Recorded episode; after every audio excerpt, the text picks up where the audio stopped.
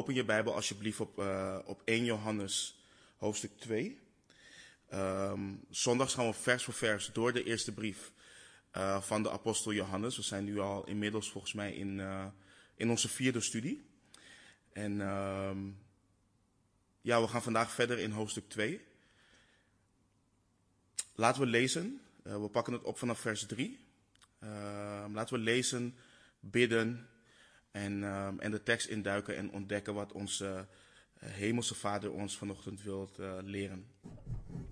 1 Johannes hoofdstuk 2 vanaf vers 3, waarin we lezen: En hierdoor weten wij dat wij Hem kennen, namelijk als wij Zijn geboden in acht nemen. Wie zegt ik ken Hem en Zijn geboden niet in acht neemt, is een leugenaar, en in Hem is de waarheid niet. Maar ieder die Zijn woord in acht neemt, in Hem is werkelijk de liefde van God volmaakt geworden. Hierdoor weten wij dat wij in Hem zijn. Wie zegt in hem te blijven, moet ook zelf zo wandelen als hij gewandeld heeft.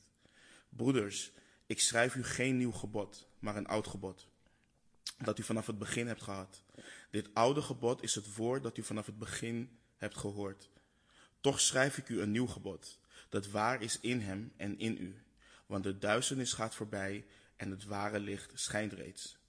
Wie zegt dat hij in het licht is en zijn broeder haat, die is tot nog, die is tot nog toe in de duisternis. Wie zijn broeder lief heeft, blijft in het licht en er is in hem niets dat anderen doet struikelen. Maar wie zijn broeder haat, is in de duisternis en wandelt in de duisternis en weet niet waar hij heen gaat, omdat de duisternis zijn ogen verblind heeft. Ik schrijf u lieve kinderen, want de zonden zijn u vergeven omwille van zijn naam. Ik schrijf u vaders, omdat u hem kent die er vanaf het begin is. Ik schrijf u jonge mannen, omdat u de boze hebt overwonnen. Ik schrijf u kinderen, omdat u de Vader kent. Ik heb u geschreven, vaders, omdat u Hem kent die er vanaf het begin is. Ik heb u geschreven, jonge mannen, omdat u sterk bent en het woord van God in u blijft en u de boze hebt overwonnen. Heb de wereld niet lief en ook niet wat in de wereld is. Als iemand de wereld lief heeft, is de liefde van de Vader niet in hem. Want al wat in de wereld is, de begeerte van het vlees, de begeerte van de ogen en de hoogmoed van het leven, is niet uit de Vader, maar is uit de wereld. En de wereld gaat voorbij met haar begeerte. Maar wie de wil doet, maar wie de wil van God doet, die blijft tot in de eeuwigheid. Laten we bidden.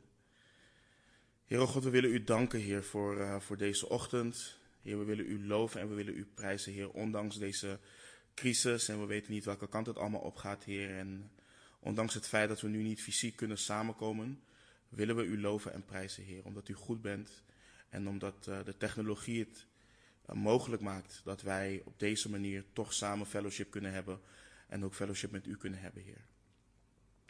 Vader, ik bid voor een ieder die meekijkt. Ik bid voor de mensen die terug zullen luisteren, of ook de mensen die luisteren. Heer, dat dit een zegen voor een ieder van ons mag zijn. Heer, dat uw woord ons opbouwt, dat uw woord ons onderwijst, dat uw woord ons verbetert en corrigeert. En uh, ja, dat, u, dat uw woord ons zal veranderen, Heer. Heer, ik, um, ik bid voor de mensen die um, op dit moment geen hoop hebben. Ik bid voor de mensen die op dit moment ja, beroering in hun hart ervaren, Heer. En dat uw woord hun mag troosten. En hun uh, ja, blijdschap mag geven, vreugde mag geven. Dus zegen deze ochtend, Vader. We loven en prijzen uw naam en doen dit alles in de naam van de Heer Jezus.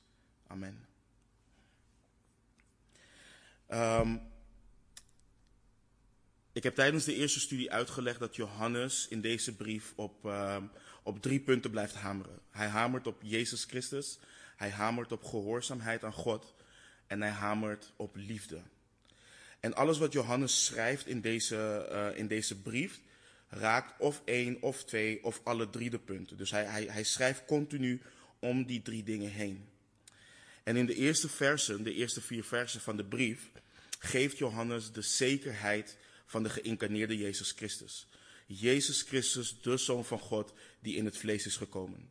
En deze Jezus Christus, die Johannes en de andere apostelen hebben gezien, is de basis voor gemeenschap met God en gemeenschap met alle heiligen. Um, en Johannes maakt het duidelijk: blijf bij de basis. Er is geen verheven kennis over Christus. Er is geen nieuwe waarheid over Christus. blijf bij wat je vanaf het begin hebt gehoord. En Johannes schreef ook dat de Heere Jezus hen een boodschap heeft gegeven. God is licht en in hem is in het geheel geen duisternis. Dus Johannes um, ging in op de heiligheid van God, wat heel veel impact heeft en heel veel implicaties heeft op onze wandel met God. Dat heeft heel veel implicaties voor de beleidende christen. Want omdat God licht is, kunnen we niet zomaar beweren gemeenschap met Hem te hebben, um, een heilige God, maar tegelijkertijd in de duisternis te wandelen. Een beleidende christen kan geen relatie hebben met God, terwijl zijn of haar leven gekenmerkt wordt en geregeerd wordt door, door de zonde, door zonde.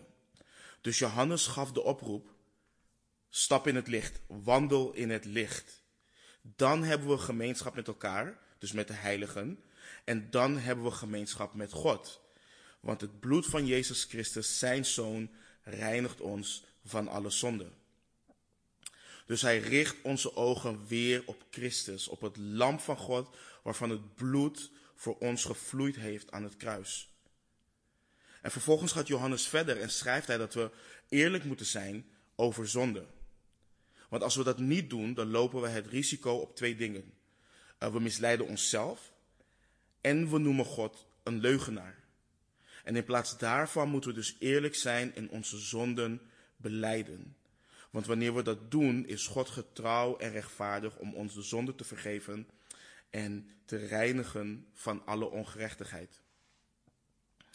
En in het kader van de zonde schreef Johannes dat hij al deze dingen schrijft, opdat wij als heiligen, wij die het woord van God lezen en die het bestuderen, opdat wij niet zouden zondigen. Maar daarin geeft Johannes wel de realiteit. In dit leven, aan deze kant van de eeuwigheid, zullen we nooit zonder zonde zijn. En daarmee tackelde hij gelijk de valse leer, wat daar ook onderwezen werd en wat tegenwoordig ook nog steeds onderwezen wordt, is dat men een staat van zonderloze perfectie kon bereiken. En Johannes zegt, zolang we in dit vlees zijn, zal dit nu gebeuren. Dus hij schrijft daarom, als er iemand gezondigd heeft, ook al schrijf ik dit, opdat je niet zondigt, als er iemand is die gezondigd heeft, weet dat we een voorspraak hebben bij de Vader. Een parakletos, zoals dat in het Grieks is. Onze advocaat, onze helper die voor ons pleit. En hij schrijft, die voorspraak is Jezus Christus, de rechtvaardige. Dus Johannes leert dat het op basis van de rechtvaardigheid van Christus, dat we aangenomen worden door God als zijn kinderen en dat onze zonden ons vergeven worden. Het is op basis van zijn rechtvaardigheid dat hij de verzoening is voor onze zonden en ook voor de zonden van de hele wereld. Wat inhoudt dat ieder mens door het werk van Christus tot God kan komen om verzoend te worden met God. En je ziet dus dat Johannes continu heen en weer gaat. Hij zoomt in op wie God is, hij zoomt in op wat wij beweren, hij zoomt in op Christus. Uh, maar hij, hij, hij laat duidelijk merken dat het niet gaat om wat wij beweren, maar dat wat wij beweren in overeenstemming moet zijn met Gods woord en dat wat wij beweren, dat wij daar ook naar moeten handelen. En het is dus alsof je in gesprek bent. Um, wat het grappige is dat de, de, de, brief van Johannes niet echt een hele duidelijke structuur heeft, net zoals de brieven van bijvoorbeeld een Paulus of een Petrus. En het is dus alsof je met iemand in gesprek bent die continu zegt, oh ja dit, oh ja dat, um, oh ja zus, oh ja zo. Dus hij gaat continu heen en weer. En in de tekst van vandaag gaat hij weer in op beweringen van beleidende christenen en hoe dit daadwerkelijk tot uiting hoort te komen. En een centraal thema vandaag in, in dit stukje wat we behandelen is liefde. Liefde voor de broeders. En, en dus je hebt een goede manier van liefde. En je hebt ook nog eens liefde voor de wereld, wat Johannes schrijft. Dat moeten we dus niet hebben. Maar laten we beginnen met vers 3 van 1 Johannes 2. Waar hij schrijft onder leiding van de Heilige Geest. En hierdoor weten wij dat wij hem kennen. Namelijk als wij zijn geboden in acht nemen. En ik had al, ik had al eerder gezegd, hè, Johannes die vocht tegen de beginfase van wat wij kennen als het gnosticisme, wat in de tweede of derde eeuw na Christus volledig, in, uh, volledig ontwikkeld was. En een van deze dingen, um, een van de dingen die daar centraal stonden in die leer, was kennis. En, en niet zomaar kennis, verheven kennis, mystieke kennis. Buiten bijbelse kennis. Openbaringen die je niet kon toetsen aan het woord van God. En er waren valse leraren die beweerden dat zij kennis hadden van God die anderen niet hadden. Uh, ze beweerden God beter te kennen. Ze beweerden meer te weten van de Bijbel. En, en ze beweerden ook meer te weten dan de apostelen die daadwerkelijk hebben gewandeld met de Heer Jezus Christus. En daarmee erkenden ze de apostelen ook niet. In, in, in 3 Johannes schrijft Johannes ook over iemand die, um, die, die, die Johannes en de, en de discipelen die zij niet erkennen. En dat als hij komt, dat hij zijn werken in herinnering zal brengen. Maar dat, dat in een andere studie. Um, maar het probleem was dat, dat deze zogenaamde kennis, waar deze mensen opdeden, zich niet uiten op een bijbelse manier. Dus je had dat deze mensen of extreem losbandig waren en openlijk in zonde leefden, omdat ze geloofden dat de zonde die je met je lichaam beging um, niets betekende. Zij beweerden namelijk, het gaat niet om, om, het, om, om, om het vlees, het gaat om de geest. En je had dan weer een andere kamp, die zo streng was en anderen een juk van werken voor eigen rechtvaardigheid oplegde. En wat de kern hiervan is, is dat men eigenlijk niet begrijpt wat de liefde en heiligheid van God inhoudt. Want om zowel losbandig te leven of je eigen rechtvaardigheid te willen behalen, doorwerken laat zien dat je een verkeerd beeld hebt van God. Het laat zien dat je geen relatie hebt, geen levende relatie hebt met Jezus Christus. Dus Johannes schrijft, dit is hoe we weten dat we Christus kennen. Dit is hoe we weten dat we God kennen. Niet alleen door het te zeggen, maar doordat we zijn geboden in acht nemen. En Johannes doet een, hij doet een aantal interessante dingen in vers 3. Want in onze vertaling, als je bijvoorbeeld de herziene staatvertaling leest, uh, staat, hierdoor weten wij. Maar Johannes schrijft hier niet simpelweg dat we het weten. In het Grieks benadrukt hij, hierdoor kunnen wij zeker weten dat wij Hem kennen. Hierdoor kunnen wij zeker weten dat wij een relatie hebben met Christus. Want je moet je voorstellen, als iemand mystieke of verheven kennis heeft, um, of, of claimt dat te hebben over Christus, en het leven van die persoon ziet er totaal niet uit als het leven van Jezus Christus. Het is geen heilig leven, het is geen goddelijk leven. Je ziet geen vrucht van de geest. Maar die persoon praat continu over Christus. Die persoon praat continu over God. Die persoon roept zelfs anderen op om te bidden. En je ziet ook dat die persoon op een gegeven moment een, een, een, een volging om, om zich heen krijgt. Mensen gaan hem of haar volgen. En, en, en als dat soort mensen, als dat soort groepen groeien, dan kun je jezelf gaan afvragen: doe ik iets verkeerd? Heb ik wel genoeg geloof? Ben ik daadwerkelijk wel een christen? Ken ik Jezus daadwerkelijk wel? En Johannes schrijft, nee, nee, nee. Hierdoor kunnen wij zekerheid hebben dat we Hem kennen. Het gaat namelijk niet om wat je beweert of om wat je weet. Het kennen van Jezus betekent iets. En, en, en Johannes schrijft, en, en wat hij bedoelt hier is, het is niet van ik heb iemand één of twee keer ontmoet, ik heb iemand één keer of twee keer gezien en ik ken die persoon. Dit gaat niet om het weten wie Jezus is. Als je nu op straat gaat, als je nu bij iemand aanbelt en je vraagt, weet je wie Jezus is? Dan zullen van de tien mensen die, uh, waar, waarbij je aanbelt, zullen misschien negen of misschien alle tien zeggen, ja, ik ken Jezus. Of ik weet wie Jezus is. Um, wat Johannes hier schrijft, gaat over de Heere Jezus kennen vooral door een persoonlijke ervaring. Door een persoonlijke relatie met, je, met hem te hebben. Dat je Christus, dat, dat je daadwerkelijk kennis met Hem hebt gemaakt.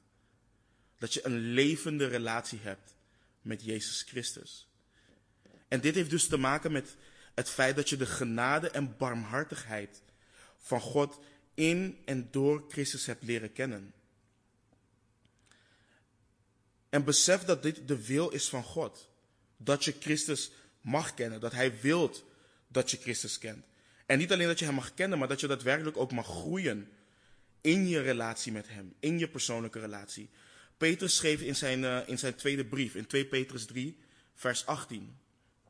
schreef hij, maar groei in de genade en kennis van onze Heere en Zaligmaker Jezus Christus. Hem zij de heerlijkheid, zowel nu als in de dag van de eeuwigheid. Amen. Dus nogmaals, het kennen van Christus is, het is niet iets wat stopt bij je bekering. Je ziet dat heel vaak. Je hebt van die crusades en je hebt mensen die naar bevrijdingsdiensten gaan. Of mensen die één keer in het dienst zijn gegaan. En dan heb je wat ze noemen een altar call. Mensen worden geroepen om naar voren te komen en hun leven aan Jezus te geven en noem maar op. En vervolgens kennen ze Jezus. Vervolgens hebben ze een persoonlijke relatie met, uh, met Christus. En Johannes, en, en, en hier wat we ook lezen bij bijvoorbeeld Petrus in 2 Petrus die 18, het is iets waarin je groeit. Je hoort als christen, hoor je een steeds diepere en intiemere relatie uh, met Christus te hebben. Je gaat daardoor groeien in liefde, je gaat daardoor groeien in, in heiligheid, in gehoorzaamheid. Wat dus een teken is van het feit dat je een levende relatie met hem hebt. En, en let goed op wat Johannes schrijft. Johannes schrijft, um, hij schrijft niet dat we hem kennen omdat wij zijn geboden in acht nemen. Dus hij doet weg met zelfrechtvaardigheid. Nee, hij zegt, we nemen zijn geboden in acht omdat we hem kennen. Dus het feit dat iemand niet uit angst, maar gedreven door liefde Gods geboden in acht neemt, is een bewijs dat die persoon God persoonlijk kent. En het laat ook zien dat ook al hebben we een, een voorspraak bij de Vader, we zijn geboden niet links laten liggen. Ook al wordt de gemeenschap met God hersteld door het beleiden van onze zonde, gaan we niet nonchalant om met de geboden van God. Johannes schrijft hier dat we zijn geboden in acht horen te nemen. En dan hoor je de losbandige christen heel snel zeggen, geboden, wacht eens even, zijn we niet vrij van de wet? De geboden gelden toch niet meer voor ons? Maar de Heer Jezus zei zelf in Johannes 14, 15, als u mij lief hebt, neem dan mijn geboden in acht. Kijk, dat we vrij zijn van de wet maakt ons niet wetteloos. God heeft zijn wet op ons hart geschreven, waardoor we nu door de kracht van de Heilige Geest, dezelfde Geest die de Heere Jezus uit de doden heeft opgewekt, zijn geboden nu in acht kunnen nemen. Doordat de wet op ons hart geschreven is en doordat Gods Geest in ons woont, als je tenminste in God bent, heb je nu de kracht en de wil om Gods geboden in acht te nemen, om, om Hem te gehoorzamen. Dus Johannes schrijft ook terecht in vers 4, wie zegt, dus wie beweert, ik ken Hem, en zijn geboden niet in acht neemt, is een leugenaar en in Hem is de waarheid niet. Net zoals vorige week, weer die duidelijke en zwart-witte taal waar we aan het 2020 niets mee kunnen. We kunnen, deze, we kunnen dit soort taal gewoon niet verdragen. Uh, ook niet binnen de beleidende kerk. Johannes is heel duidelijk. Hij zegt, je kunt niet zeggen dat je God kent. Je kunt niet zeggen dat je een persoonlijke relatie met God hebt en hem niet gehoorzamen. Als je dat doet, dan lieg je. Het, het is heel simpel. Hij zegt, de waarheid is dan niet in je. Gods woord is niet in je. Dit is iets wat ons hart hoort te toetsen. Dit is iets wat ons hart hoort te toetsen. We horen hierdoor vrees te krijgen. En niet, niet, niet angst, geen ongezonde vrees. Maar we horen hier onszelf te beproeven. Ben ik daadwerkelijk in het geloof? Als ik naar het leven van Jezus Christus kijk. En als ik naar mijn leven kijk. Hoe verhoudt dat zich tot elkaar? En nogmaals, dit, gaat niet om dat je over Christus weet. Weet je, ik weet ook over Columbus. Ik heb ook over Columbus geleerd tijdens geschiedenisles. Ik weet ook over Plato. Ik weet ook over, noem maar op welke, welke filosoof je wilt opnoemen. En ik ken geen van deze mensen ken ik persoonlijk. En al kende ik ze persoonlijk, het kennen van hen zou mijn ziel niet kunnen redden.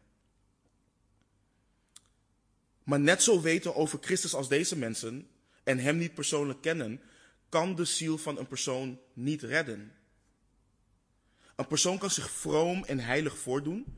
Een persoon kan beleiden een christen te zijn, naar je toe komen en je vragen om samen te bidden. Maar als je geen vrucht van de geest in het leven van die persoon ziet, dan bid je met een ongelovige. Ongelovige. Je bidt met een leugenaar. Dat is wat Johannes schrijft. Ik verzin het niet. En ik, en, ik, moet, ik moet dit echt duidelijk maken. En, en ik hoop dat we begrijpen waarom we op deze manier, zoals de tekst hier voor ons staat, er naar kijken. Ik wil niemand doen twijfelen over hun geloof. Ik wil niemand de grond intrappen. Ik wil niemand een schuldgevoel geven of wat dan ook. Maar Gods geest staat mij niet toe, de, de Bijbel staat ons niet toe om mensen in misleiding te laten leven. Je bent geen christen omdat je de Bijbel leest. Al lees je de Bijbel de hele dag, dat is niet wat je rechtvaardig maakt voor God. Je bent geen christen omdat je in een eredienst zit of omdat je naar Bijbelstudies komt. Dat is niet wat je rechtvaardig plaatst voor God. Je bent geen christen omdat je uh, hard je best doet om niet te zondigen. Dat is ook niet wat je rechtvaardig um, plaatst voor God. En je bent geen christen omdat je zegt dat je een christen bent. Je bent een christen wanneer je gelooft in Christus en je wedergeboren bent. Je bent een christen wanneer Gods geest in je woont, omdat je weet dat je dood was in je overtredingen, maar de geloof in Christus, de rechtvaardigen, met God verzoend bent. Je bent een christen wanneer je verzegeld bent met Gods geest, die met jouw geest getuigt dat je een kind van God bent. In Romeinen 8 staat er dat we christenen zijn, dat zij die geleid worden door Gods geest, dat zij kinderen van God zijn. Alleen door Christus. Dus laat dit niet zien dat wij nergens in kunnen roemen en dat Christus alles is. Laat dit ons niet zien dat wij onze ogen altijd gefixeerd moeten houden op Christus, de rechtvaardigen. Laat dit niet zien dat er geen rechtvaardigheid in ons is, maar juist in Christus.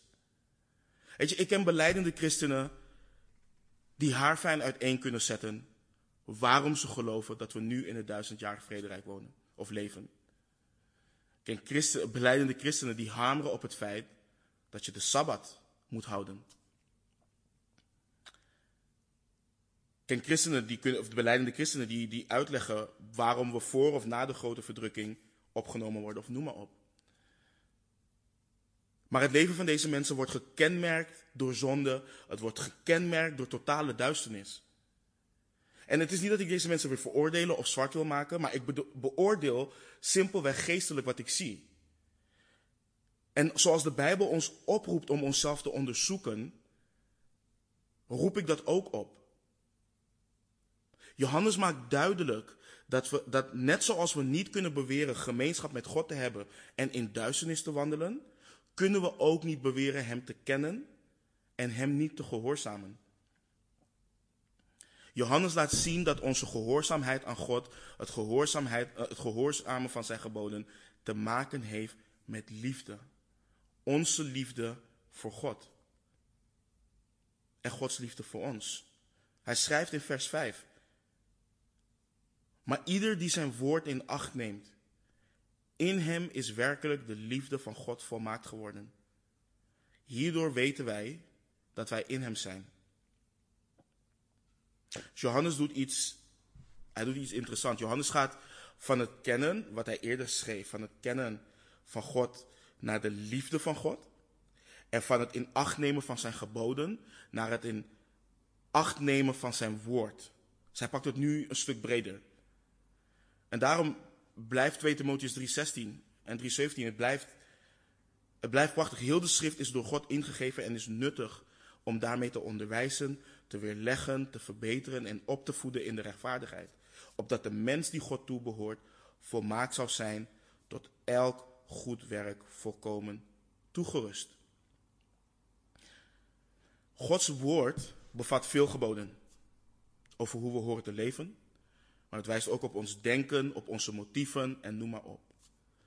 Dus het leert ons dat we Gods woord in het geheel moeten gehoorzamen. Als we geloven dat heel de schrift door God is ingegeven, dan letten we niet alleen op de woorden van Christus die er gedocumenteerd zijn in de evangeliën, maar dan nemen we alles in acht, omdat alles door Gods geest is ingegeven. God is de uiteindelijke auteur van de Bijbel. En Johannes schrijft dus over de liefde van God, die werkelijk volmaakt is geworden. En er bestaat nogal discussie wat betreft dit vers. Uh, refereert Johannes hier naar de liefde van God die in ons is? Of refereert hij naar um, onze liefde voor God? En ik weet niet of het uiteindelijk echt uitmaakt. Omdat als Gods liefde voor ons, in ons volmaakt wordt, we ook van God zullen houden. En niemand kan oprecht van God houden zonder eerst zijn liefde te hebben ervaren. De Bijbel, de Bijbel leert ons ook, niemand zoekt God. Niemand is op zoek naar God. Dus we moeten daadwerkelijk kennis hebben gemaakt met Gods liefde om daadwerkelijk van Hem te kunnen houden. Dus die twee zijn onlosmakelijk met elkaar, aan elkaar verbonden. Maar het schetst het idee dat we groeien in liefde. Dus als Gods liefde of jouw liefde voor God volmaakt in je wordt, volwassen wordt, dus als het groeit, dan zal dit zich uiten in meer en meer gehoorzaamheid aan God. En wat ik al zei, God geeft ons weer de zekerheid van het feit dat wij Hem kunnen kennen. Want denk, denk na aan, aan jouw leven voordat je tot wedergeboorte kwam. Gehoorzaamde je God? Hield je van God? Hield je van zijn geboden? Nee. Je hield van de zonde. Ik hield van de zonde. Je schepte, ik schepte op over zonde. Ik genoot van de zonde en ik voelde me comfortabel in, in, in de zonde. Maar toen Gods barmhartigheid verscheen en hij zijn liefde liet zien in het offer van zijn zoon aan het kruis, en ik tot bekering kwam en jij tot bekering kwam, toen veranderde alles. In plaats van van de zonde houden, begon je de zonde te haten, omdat God de zonde ook haat. In plaats van opscheppen over je zonde, beleid je je zonde aan God. En in plaats van genieten van de zonde, walg je, je ervan en begrijp je dat God dit niet wilt en dat dit de gemeenschap tussen jou en God verbreekt. En in plaats van je comfortabel voelen in de zonde, wandel je overeenkomstig zijn geboden. En let op wat Johannes schrijft. Ieder die zijn woord in acht neemt. Hoe, hoe kun je dat doen wanneer je de Bijbel niet kent? Hoe doe je dat wanneer je geen goed rentmeester bent over je tijd en je tijd verspilt aan allerlei andere dingen, in plaats van die tijd besteden in het bestuderen van zijn woord en gebed? Weet je, je, ik wil niet vervelend praten over wat voor kerk dan ook, maar wat je ziet is, men is niet bezig met het woord van God tegenwoordig. En men vraagt zich af waarom de kerken leeglopen. Men vraagt zich af waarom mensen niet tot bekering komen. En het heeft te maken met het feit dat Gods woord niet wordt onderwezen. Men kent het woord van God niet. En dan citeren ze hier en daar citeren ze iets over Jezus of van Jezus. Men citeert over het leven van koning David. Men citeert over het leven van Mozes en, en, en, en van Paulus en van Joshua en noem maar op. En dan komen ze met allerlei mooie analogieën. Maar deze mannen waren mannen met immense liefde, met intense liefde voor Gods woord. Dit waren mensen die zich ertoe zetten om Gods woord op te bergen in hun hart, opdat ze niet zouden zondigen tegen God. Dit waren mensen die hele volkeren onderwezen vanuit Gods woord. Deze mensen wisten allemaal dat ze zonder Gods woord, wat de ziel bekeert, niet zouden kunnen.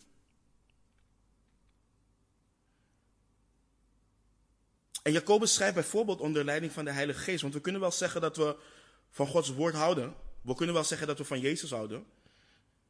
Maar Jacobus schrijft terecht in Jacobus 1:22 en wees daders van het woord en niet alleen hoorders. Anders bedriegt u uzelf.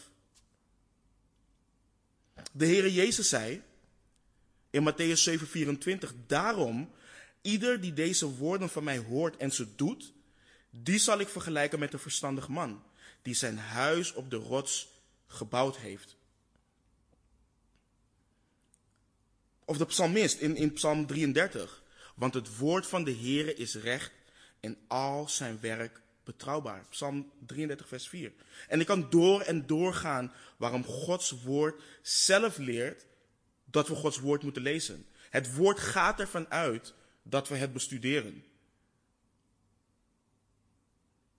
Onze gehoorzaamheid aan God, en dat is wat Johannes schrijft, onze gehoorzaamheid aan Gods woord laat zien dat we daadwerkelijk van Hem houden en gegrepen zijn door Zijn liefde. En dan zegt iemand, ja maar ik hoef toch niet Gods woord te lezen. Ik hou toch gewoon van Jezus. Maar ik, ik, heb, ik heb het net geciteerd. Daarom ieder die deze woorden van mij hoort en ze doet, die zal ik vergelijken met een verstandig man die zijn huis op de rots gebouwd heeft. Dus je kunt niet door dit leven gaan zonder het woord van God te bestuderen. Je kunt niet door dit leven gaan beleiden een christen te zijn zonder gedegen bijbelstudie. Het woord van God wakkert een vuur en een passie in ons aan om het vervolgens door te geven aan anderen. Door het woord van God te lezen worden we vervuld met Gods geest. Want het is Gods geest die, zijn, die die woorden heeft gegeven. En Johannes maakt het cirkeltje rond in vers 6. Hij schrijft, wie zegt in hem te blijven, moet ook zelf zo wandelen als hij gewandeld heeft. Dus Johannes schrijft, oftewel, wie, hij schrijft wie zegt, oftewel wie beweert in hem te blijven. In Christus blijven schetst het idee, wat ik net al zei, van een persoonlijke relatie hebben met Christus. En toen we door, door uh, een tijd geleden door Johannes 15 zijn gegaan, um, waarin we hebben gelezen dat we in hem moeten blijven, zoals, zoals de rank geen vrucht kan dragen uit zichzelf, als hij niet in de wijnstok blijft, zo ook u niet als u niet in mij blijft. Dat hebben we behandeld. En je ziet, dus, je ziet dus dat wij niet alleen beweren in Christus te blijven, maar dat we dat wer daadwerkelijk moeten doen. We moeten wandelen zoals hij gewandeld heeft. En, en als je even teruggaat naar deze brief en als je kijkt naar het evangelie volgens Johannes, waar heeft Johannes het nu continu over gehad? Wandelen in het licht zoals hij in het licht is. Gehoorzaamheid aan Gods geboden. Johannes heeft het niet over spreken in tongen. Hij heeft het niet over lopen op water. Hij heeft het niet over profeteren. Hij heeft het niet over genezen. Johannes heeft het over heiligheid, gehoorzaamheid en liefde. Dat is waar Johannes het over heeft. De Heere was in zijn leven en bediening volledig gehoorzaam aan de Vader. Hij heeft de liefde van de Vader laten zien in en door zijn hele bediening. Hij heeft zichzelf geheiligd, lazen we in Johannes 17. We moeten wandelen zoals Christus gewandeld heeft. En niet zelf bedieningen gaan opzetten, bevrijdingsbedieningen en noem maar op. Het in acht nemen van Gods woord resulteert uiteindelijk in het feit dat we zullen wandelen zoals Christus heeft gewandeld. En Christus wandelde in gehoorzaamheid en liefde. Het is de Heer Jezus die zei dat hij altijd doet wat de Vader welgevallig is. En ook al kunnen wij dat niet op hetzelfde niveau, in perfectie als Hem zeggen, horen we dezelfde focus te hebben. We horen ons te richten op de dingen die Hem wel gevallig zijn. Wandelen zoals Christus gewandeld heeft, houdt in dat ons leven gekenmerkt wordt te worden door, ons dag, door onze dagelijkse afhankelijkheid van God. Wat, wat, wat heeft de Heer Jezus in Matthäus 6 geleerd? Geef ons heden ons dagelijks brood. Dit spreekt van een dagelijkse afhankelijkheid van de Heer. Ons leven hoort gekenmerkt te worden door onderwerping aan God. Wat heeft hij ook in, Johannes, of in Matthäus 6 geleerd? Uw koninkrijk komen, uw wil geschieden. Dus volledige onderwerping aan zijn wil. Om zijn koninkrijk en gerechtigheid te zoeken. Om hem te behagen met onze woorden, onze gedachten en onze daden. En nogmaals, ook al zullen we dat niet perfect doen, zoals Christus, streven we er, streven we er wel naar, naar door de liefde van God die volmaakt in ons is geworden. En weet je, we hebben, we hebben wat ik al eerder zei, we hebben in de eerste vier versen van deze brief behandeld hoe Johannes en de apostelen Christus aanschouwd hebben. Dat is wat anders dan gezien hebben met, met hun ogen. Ze hebben, ze hebben naar hem gekeken, ze hebben hem bestudeerd. En broeders en zusters, wij doen daar ook goed aan. Wij doen er goed aan om dat de prioriteit te maken in ons leven. Om Christus te bestuderen, om door Hem veranderd te worden. Om op Hem te gaan lijken, om te groeien in de genade van Jezus Christus.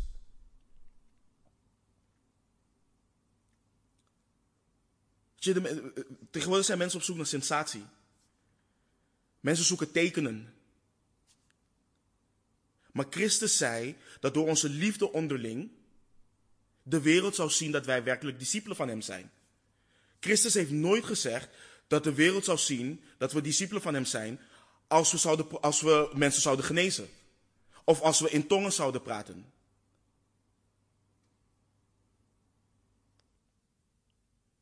Dus Johannes geeft in deze verse aan hoe we zeker kunnen weten dat we de Heer Jezus Christus daadwerkelijk kennen. Dat we wedergeboren zijn. Dat we een relatie met Hem hebben. En nu gaat hij in de volgende verse, dat gaat hij uitdiepen en toepassen.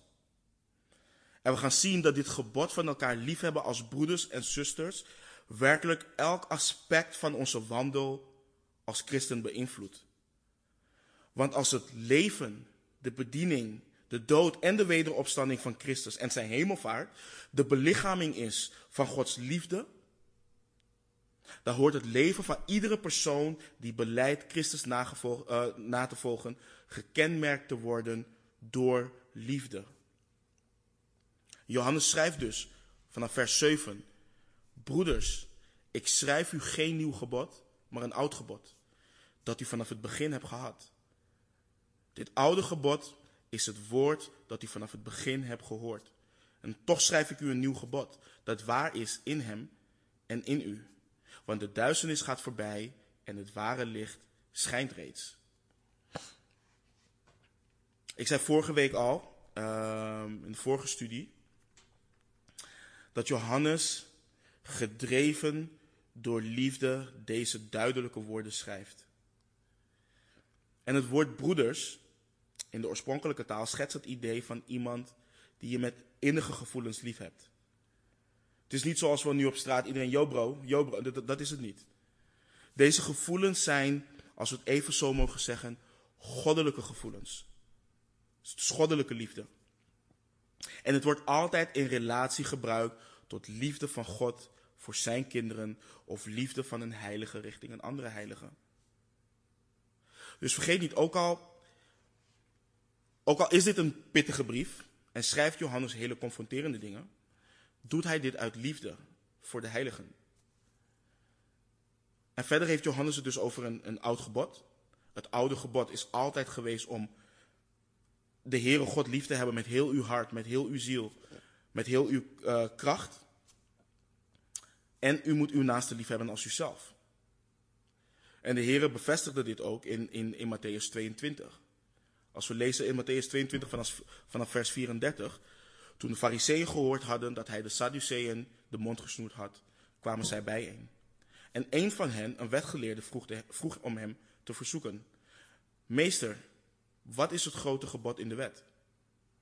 En Jezus zei tegen hem, u zult de Heere, uw God, liefhebben met heel uw hart, met heel uw ziel en met heel uw verstand. Dit is het eerste en het grote gebod. En het tweede hieraan gelijk is, u zult uw naaste liefhebben als uzelf. Aan deze twee geboden hangt heel de wet en de profeten. Even, even voor de duidelijkheid. Tegenwoordig hebben we, u zult uw naaste liefhebben als uzelf. We hebben er iets van gemaakt van, ik moet mezelf eerst liefhebben. Dat is niet wat Jezus leert. Dat is niet wat de Bijbel leert. We hebben geen probleem met het liefhebben van onszelf. Want als we onszelf niet zouden liefhebben, dan zouden we onszelf aangeven wanneer we zonde uh, begaan. We hebben geen moeite met het liefhebben van onszelf. We houden te veel van onszelf. Dus dit is niet wat Jezus leert. Maar de Heere bevestigde dit. Maar wat hij ook deed, is het gebod vernieuwen, wat dit een nieuw gebod in hem maakt. In Johannes 13 hebben we dat gelezen. Dat hebben we ook behandeld. In de bovenkamer, op de avond dat hij werd verraden toonde Jezus zijn grote liefde voor de discipelen door de voeten van de discipelen te wassen. En het is niet alsof hij op dat moment een voetendienst, uh, voetenwasdienst instelde. Het gaat veel verder dan dat. Want het wassen van iemands voeten is niet zo moeilijk. Maar de Heere Jezus maakte duidelijk dat wij die beweren hem na te volgen, ons juist op een zelfopofferende, of elkaar juist op een zelfopofferende manier moeten liefhebben. We moeten onze eigen rechten, onze eigen verlangens, en noem maar op, moeten wij opzij zetten en elkaar liefhebben en dienen zoals Christus dat ook doet. En in vers 34 en 35 van uh, Johannes 13 lezen we: Een nieuw gebod geef ik u, namelijk dat u elkaar lief hebt zoals ik u lief gehad heb, moet u ook elkaar lief hebben. Hierdoor zullen allen inzien dat u mijn discipelen bent, als u liefde onder elkaar hebt. Dus Johannes schrijft in, in, in zijn eerste brief, in 1 Johannes, schrijft hij deze versen met deze woorden in gedachten. Een oud en een nieuw gebod.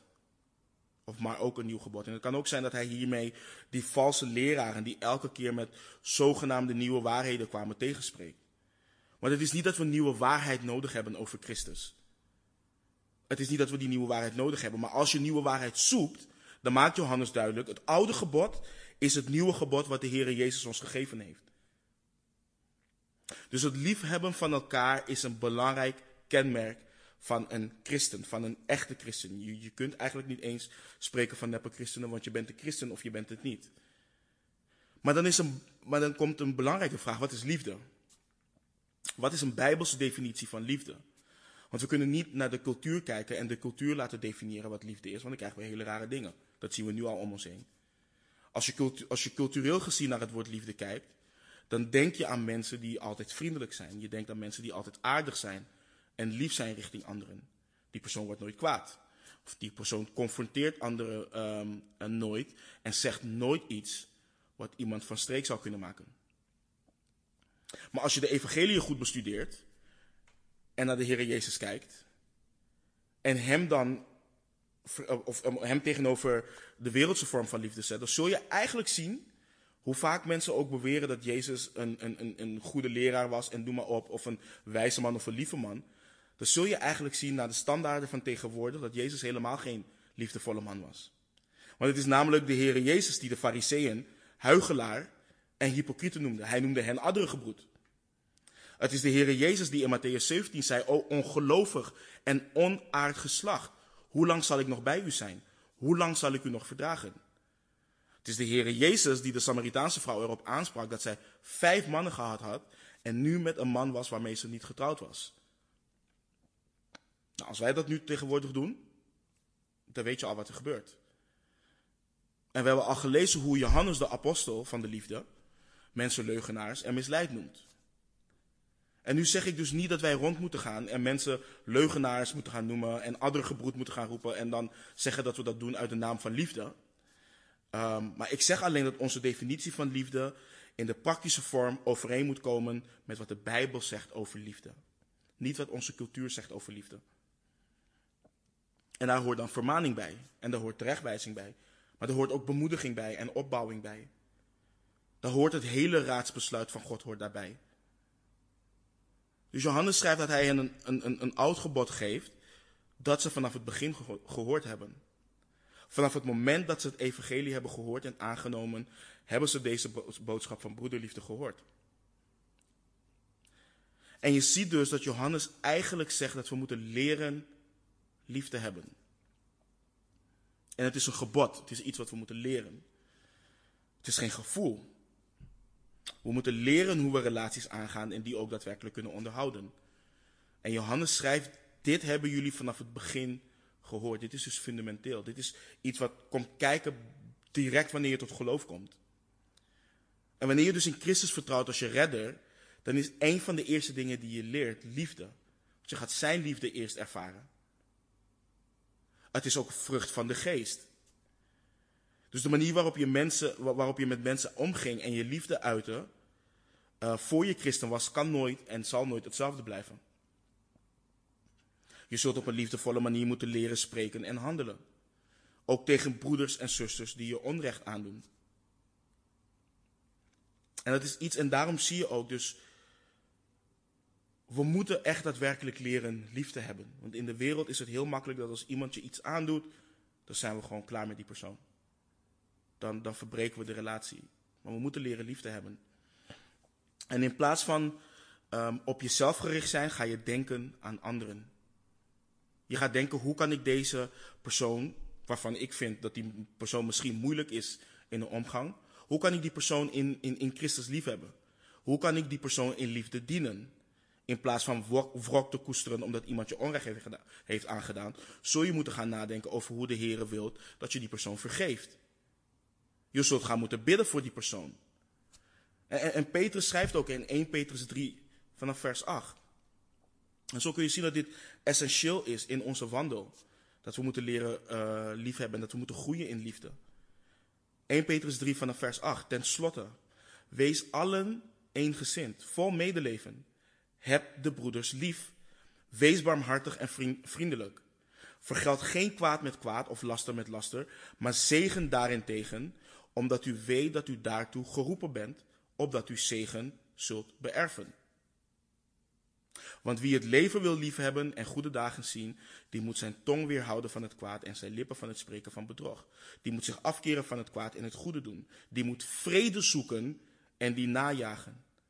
Want de ogen van de Heeren rusten op de rechtvaardigen en zijn oren zijn gericht op, op hun gebed. Maar het aangezicht van de Heer is tegen hen die kwaad doen, is tegen hen die kwaad doen.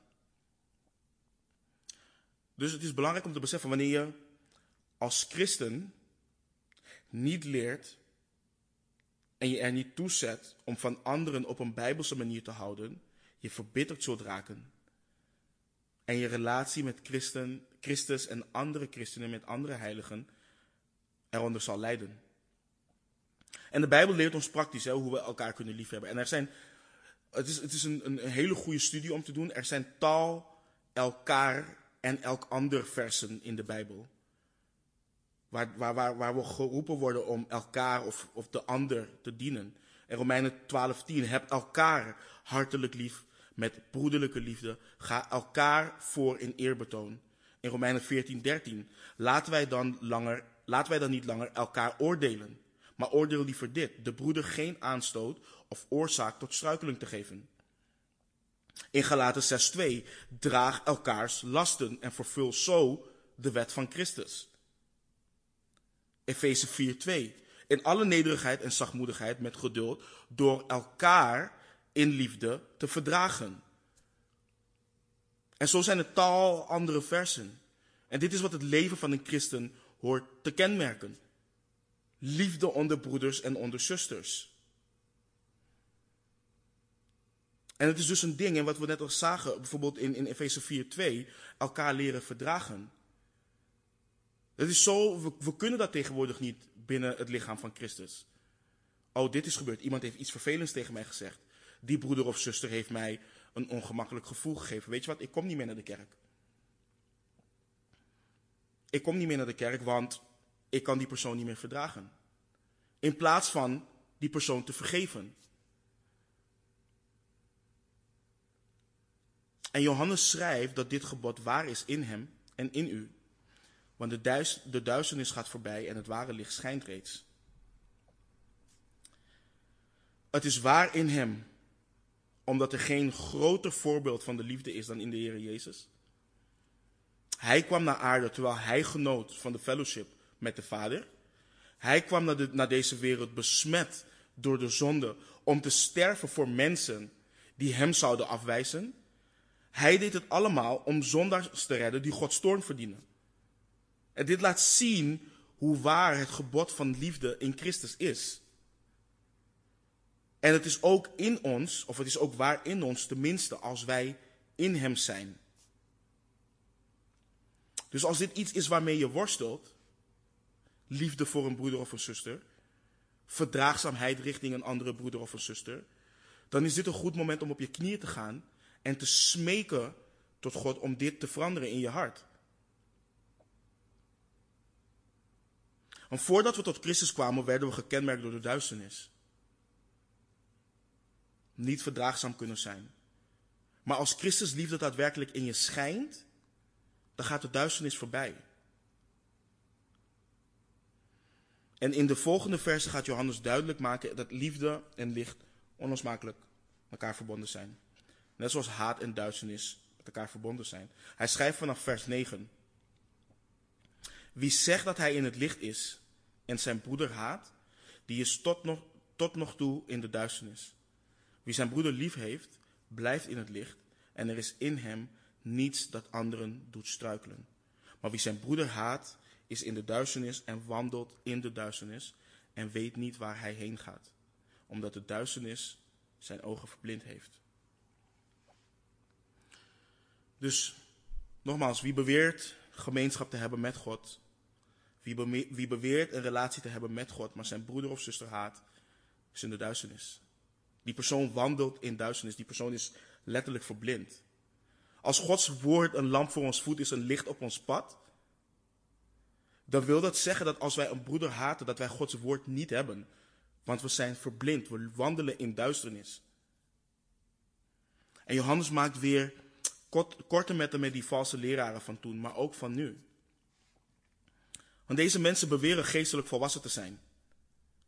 Maar ze waren op zichzelf gericht.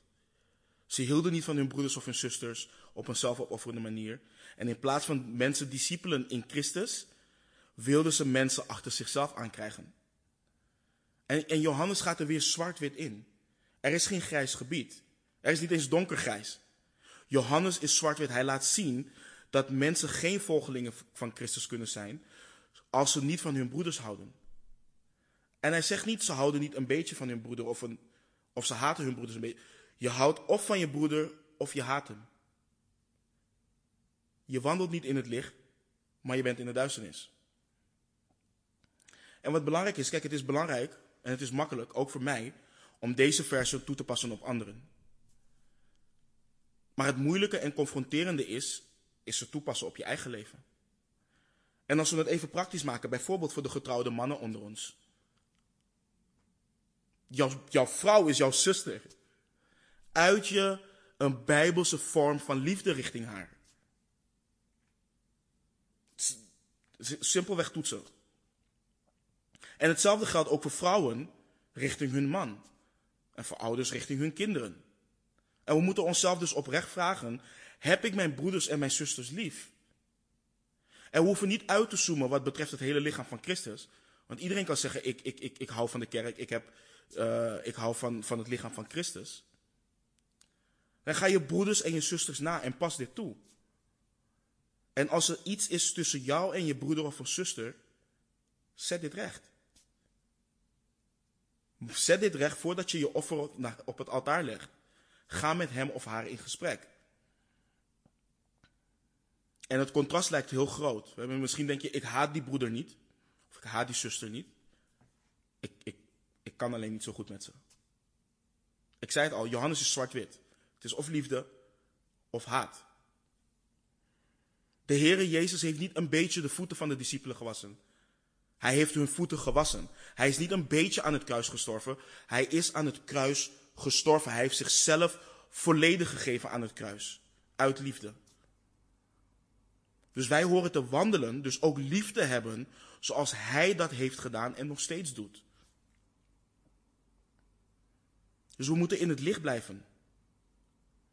En het betekent dat je blootgesteld en open voor het woord van God leeft. Je laat Gods woord in de donkerste hoeken van jouw hart schijnen en die duisternis uit je hart roeien, zodat je kunt groeien in liefde. Want zonder liefde maakt het niet uit hoe goed je de Bijbel kent. Sterker nog, een gebrek aan liefde voor je broeder of zuster laat zien dat je de Bijbel helemaal niet kent. En dat de Bijbel geen toegang heeft tot jouw hart om jou te bekeren en jou te doen groeien in liefde.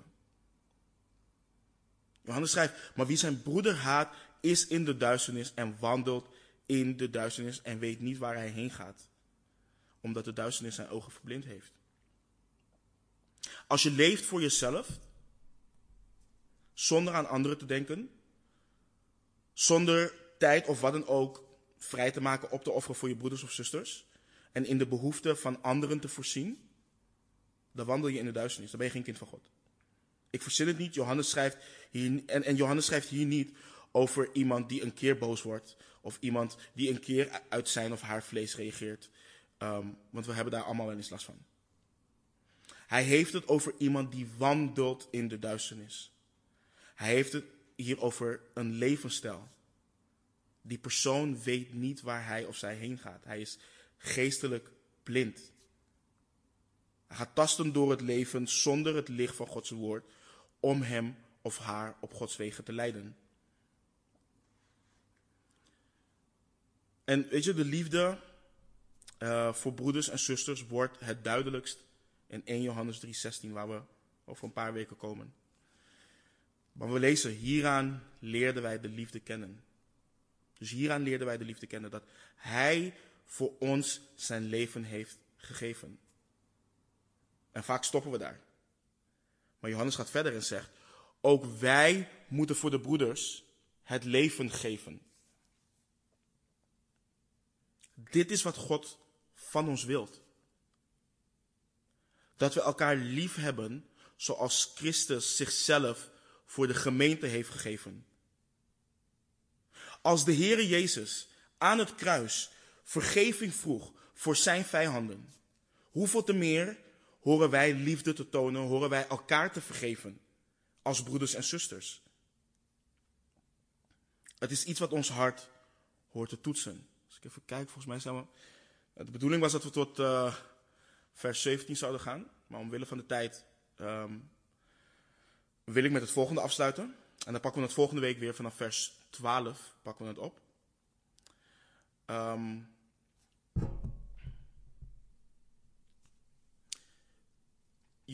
Johannes, heeft in de eerste versen die we vandaag hebben behandeld, um, duidelijk gemaakt hoe we zeker weten dat we Christus kennen. En dat is als wij in gehoorzaamheid leven voor Christus zonder um, dus als wij leven zonder, voor Christus. Je kan geen leven hebben met Christus zonder veranderd te worden. Je kan niet leven voor Christus zonder meer en meer op Hem te gaan lijken. Je kunt God niet behagen en verheerlijken zonder Hem te gehoorzamen. En dat betekent niet dat je nooit zal falen. Maar als je dat doet, sta je op en blijf je wandelen in gehoorzaamheid. En wanneer we falen, bekeren we ons en vragen we om vergeving aan God, maar ook aan degene die we onrecht, uh, onrecht hebben aangedaan. En wanneer iemand ons onrecht heeft aangedaan, dan moeten we God vragen om zijn liefde en het werk van zijn geest om de ander ook te vergeven. Maar niet alleen dat. Als die persoon het niet eens weet, als die persoon het niet doorheeft, dan kunnen wij ook naar die persoon toe gaan om het recht te zetten.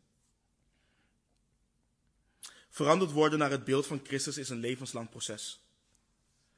Maar degenen die zijn genade en barmhartigheid aan het kruis hebben ontvangen, zullen groeien in liefde. Ze zullen wandelen in het licht. En het is belangrijk om te beseffen, kijk, Jezus hield niet van perfecte mensen. Jezus hield van zondaars. Jezus hield van mensen die hem drie keer hebben verlogend.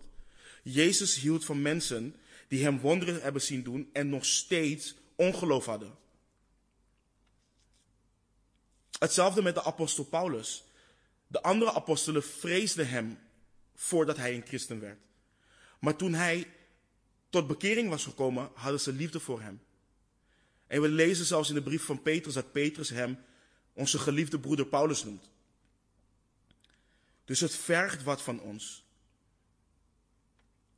Als wij beweren, als wij beweren dat Gods liefde in ons is, als wij beweren dat wij gemeenschap hebben met God, dan moeten wij lief hebben zoals God ook lief heeft. En ik wil voor vandaag afsluiten met een vers wat ons hoop geeft want we hebben het over geboden gehad en noem maar op. En je kunt die, elk ander verse kun je zien en dat zijn allemaal, het zijn gewoon geboden. Het is geen gevoel. Heb elkaar lief is een gebod. Het is niet, ik word vandaag wekker, of het is niet heb elkaar lief wanneer je met je beste beentje uit het bed stapt. Of met je goede been uit het bed stapt. Het is niet heb elkaar lief wanneer je broeder of je zuster goed voor je is. Heb elkaar lief, dat is het gebod. En het is een, het lijkt een zwaar gebod, maar we kunnen afsluiten met het volgende, 1 Johannes 5, vers 3. Want dit is de liefde tot God. Dat wij zijn geboden in acht nemen. En zijn geboden zijn geen zware last. Laten we bidden. Heer, ik wil u danken, Heer.